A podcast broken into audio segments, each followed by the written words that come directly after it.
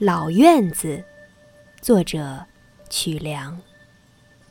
九月十日傍晚，经行原单位，看到了这个老院子和十几年前没什么变化，但是我自己已经变了很多，心有所感，遂略书一二。一不小心，又走到了储存记忆的老院子。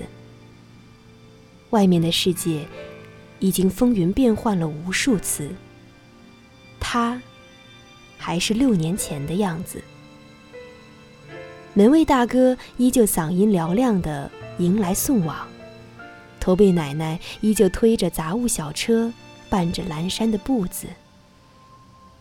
初秋的凉风吹动路边的白杨，我想起了那一年在矮舍窗边写过的句子。那一年，曾夜阑卧听风吹雨，却没有铁马冰河入梦来。那一年，曾家往苍烟落照间，却不知未来的家是什么样子。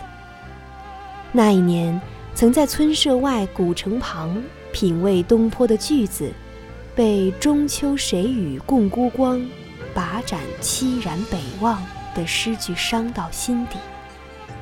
那一年，有无数心结，都寄托在了唐风宋韵里。一不小心，又走进了回忆的牢笼里，呆呆的在院子门口回味六年前的日子。外面的世界无数次的地覆天翻，快走吧，你的未来不在这里，在未知的风云变幻里。